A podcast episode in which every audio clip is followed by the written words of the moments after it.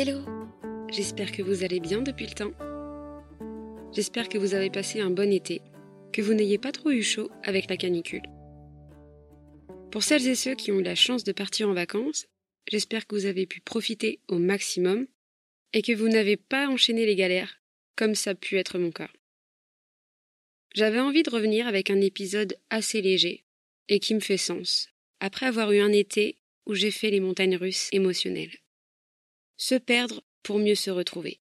C'est le titre que j'ai choisi de donner à ce premier épisode, et vous allez sans doute comprendre pourquoi par la suite. Je vous ai laissé début juillet avec un épisode où pour la première fois j'étais sans réponse, où j'étais perdu psychologiquement entre le fait de devoir continuer le podcast pendant les vacances, tout en ayant le syndrome de la page blanche, et puis j'étais perdu entre le fait d'avoir ce sentiment d'être dépassé mentalement, sans pour autant savoir prendre les bonnes décisions pour aller mieux. Je suis contente d'avoir pris la décision de faire une pause pour pouvoir me ressourcer et me refocaliser sur ce qui est important pour moi. Mais surtout, me focaliser sur ce qui me procure du bien-être. Comme ça, on dirait que ça semble facile, qu'il suffit de réserver une date, un vol, un hôtel, et hop, le tour est joué. Si seulement c'était si simple. La vie est faite de sorte à ce qu'on contrôle que nos propres actions. Et encore, on ne peut pas toujours prévoir comment les choses vont se répercuter par la suite. On ne peut pas contrôler ni anticiper les réactions des autres. Et vous allez voir là où je veux en venir. Évidemment, le fait de se dépayser une semaine, peu importe l'endroit, ça fait toujours du bien. Et ça, je vous le souhaite, si vous en ressentez le besoin. Mais tout ne se déroule pas toujours comme prévu. L'été que j'ai passé est loin d'être celui que je m'étais imaginé. Semé d'embûches. Vous voyez les montagnes russes? Eh bien, c'était à peu près ça. Tout l'été. Clairement, pour moi, c'était l'été des remises en question, où je me suis effondrée plusieurs fois, jusqu'à me demander comment j'allais pouvoir trouver la force de me relever.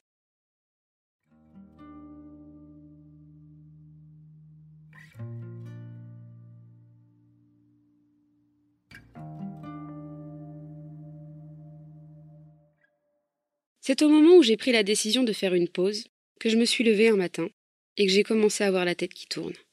Comme si j'étais en lendemain de cuite. Alors que pas du tout, puisque je ne bois presque plus. Au début, ça tanguait, mais je pensais que ça allait partir. Comme c'est venu, d'un coup. Mais ça a vite empiré, en a rien de temps. D'un seul coup, j'ai eu des nausées, comme si j'étais en train de faire une intoxication alimentaire.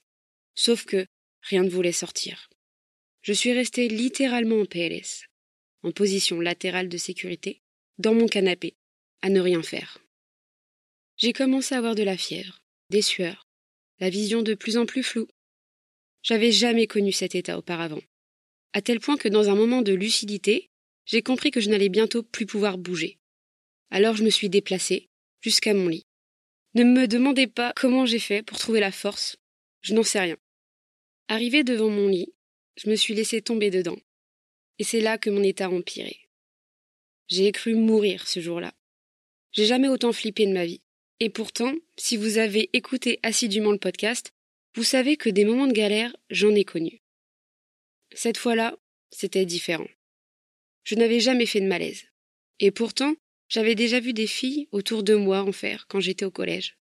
Et ça n'avait clairement rien à voir. Ça a bien dû durer trois heures, je pense. Trois heures, ça ne paraît pas si long. Pourtant, quand tu es dans un état second où tout ton corps n'est que douleur, où tu aimerais te soulager en vomissant par exemple, mais que ton corps dit non. C'est long, trois heures finalement. Après les nausées et la vision floue, j'ai commencé à avoir des palpitations cardiaques. Je ne sentais plus entièrement mes jambes, mes pieds et mes mains. Je ne pouvais plus lever ni les bras ni les jambes, comme si mon corps ne voulait qu'une chose, s'enfoncer davantage dans mon lit. J'avais des cheveux sur le visage qui me gênaient, alors j'ai voulu les déplacer avec ma main, sauf que mes doigts ne bougeaient plus. Ils étaient collés les uns contre les autres. Et ça, ça a été le plus choquant. Comme je m'intéresse beaucoup à tout ce qui est santé à travers des témoignages, j'ai certaines connaissances, et je savais à ce moment-là qu'une paralysie partielle pouvait être liée à d'autres facteurs et que ça pouvait s'aggraver. J'avais peur de rester dans cet état et que ça empire. J'étais paniquée. Je pleurais, et en même temps j'essayais de verbaliser tous les symptômes que je ressentais, pour pouvoir tout expliquer au SAMU par téléphone. Et c'est en parlant avec le médecin au téléphone que je me suis rendu compte que j'avais énormément de mal à articuler. Comme si ma bouche était elle aussi partiellement paralysée. Vraiment, je perdais peu à peu le contrôle de tout mon corps. Et je ne pouvais rien faire, à part subir, en espérant que par miracle, ça s'arrête. Au bout d'un moment, mon copain m'a aidé à me relever, pour essayer d'aller me soulager. Je ne sais comment, j'ai réussi à me lever et à faire un pas devant l'autre mais je me souviens que je ne sentais plus le sol sous mes pieds. Mon corps était si faible face à la gravité qu'une fois dans la salle de bain, je me suis retrouvée littéralement scotché au sol. Impossible de me relever. À partir de là, j'ai réussi à vomir, le SAMU est arrivé, j'ai dû attendre une heure aux urgences, car j'ai réussi à téléphoner au service où je suis suivie habituellement à l'hôpital. Ils ont dû me faire passer en priorité, je pense. Et je les remercie pour ça. Car dans l'état dans lequel j'étais, n'aurais jamais pu attendre six heures, assise sur une chaise, avec évidemment, avec évidemment aucun personnel de santé à mes côtés, pour savoir si je ne suis pas tombée dans les pommes ou non. Au final, ils en ont conclu un malaise vagal et une crise de spasmophilie. Mais on ne savait pas ce qui avait déclenché tout ça. Et même si j'étais soulagée que tout soit derrière moi, j'avais encore mal au crâne, comme si j'avais une commotion. Et ce mal de crâne est bien resté une semaine. Donc à la suite de cet incident, je suis restée allongée pendant un long moment, à essayer de bouger le moins possible. Je n'osais plus prendre le volant, de peur de causer un accident. Et puis les symptômes se sont dissipés avec le temps, et la vie a repris son cours. Mais comme on dit, la vie est semée d'embûches, et une galère n'arrive jamais seule. C'est exactement au moment où j'avais le plus besoin de sommeil que quelqu'un dans l'immeuble s'est dit Tiens, c'est le moment parfait pour installer une pompe à chaleur sur le toit une pompe à chaleur qui se trouve être juste au-dessus de ma chambre, juste au-dessus de mon lit, là où je suis supposée ne plus bouger et me reposer. Vraiment, je ne sais pas si vous croyez au karma, mais moi oui. Et dans ce genre de moment, où les galères s'enchaînent si facilement, je ne peux m'empêcher de me dire que c'est quand même fou d'avoir si peu de chance. Et encore une fois, j'ai dû prendre mon courage à deux mains et batailler pour que ce bruit cesse et que je puisse enfin me reposer comme j'aurais dû le faire de base. Franchement, je vous tire mon chapeau si vous arrivez à vous endormir avec une turbine qui tourne sans cesse, jour et nuit, au-dessus de votre tête. Pour moi, c'était impossible. Ça résonnait jusque sous mon oreiller. Alors j'ai dû passer des coups de téléphone partout pour informer les gens, pour que des démarches soient faites, et pour que ma vie puisse reprendre le cours qu'elle était supposée prendre. On est en France, et qui dit administration française, au mois d'août, dit aussi avoir de la patience. Alors pendant que je patientais, j'ai enchaîné les insomnies. Mon état de santé, très alarmant, n'a fait que s'empirer. Je n'ai pas eu le choix, j'ai dû retourner chez mes parents. Et là encore, rien ne s'est passé comme prévu.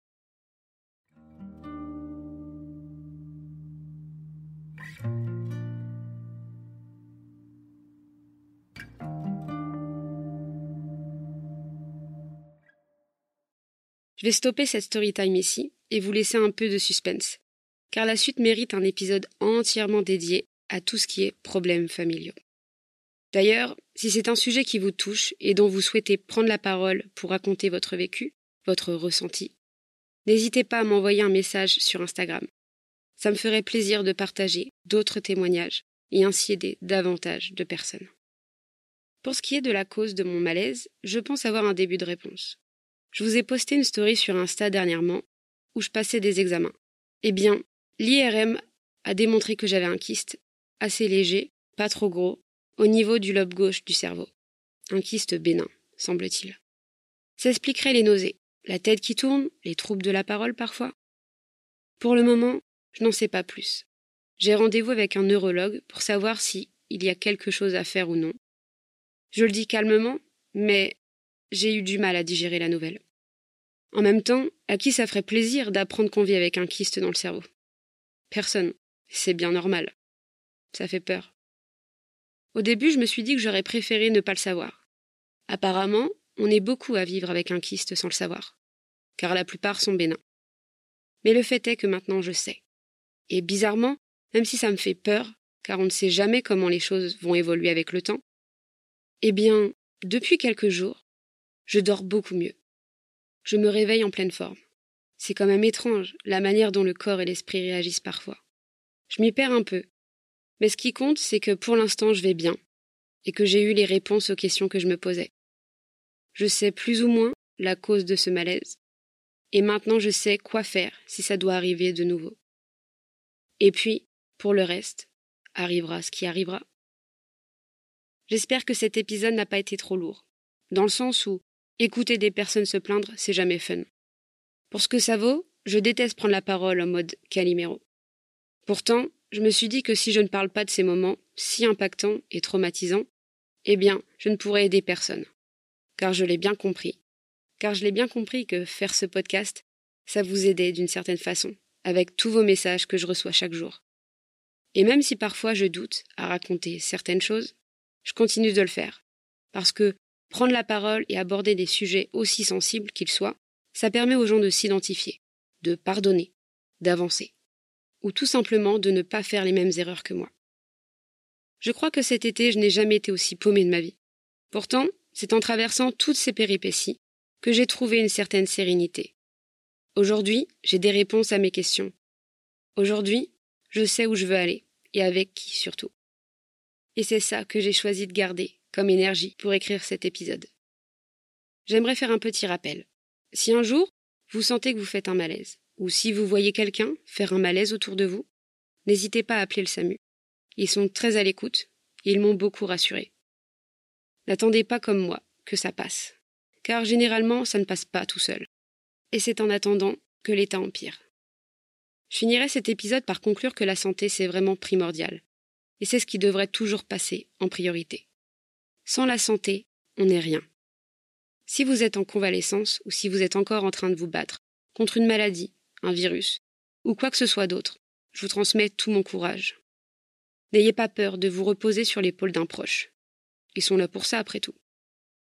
Et même s'ils ne comprennent pas toujours tout ce qu'on ressent, ils font du mieux qu'ils peuvent, pour qu'on se sente bien, même quand on ne va pas bien du tout.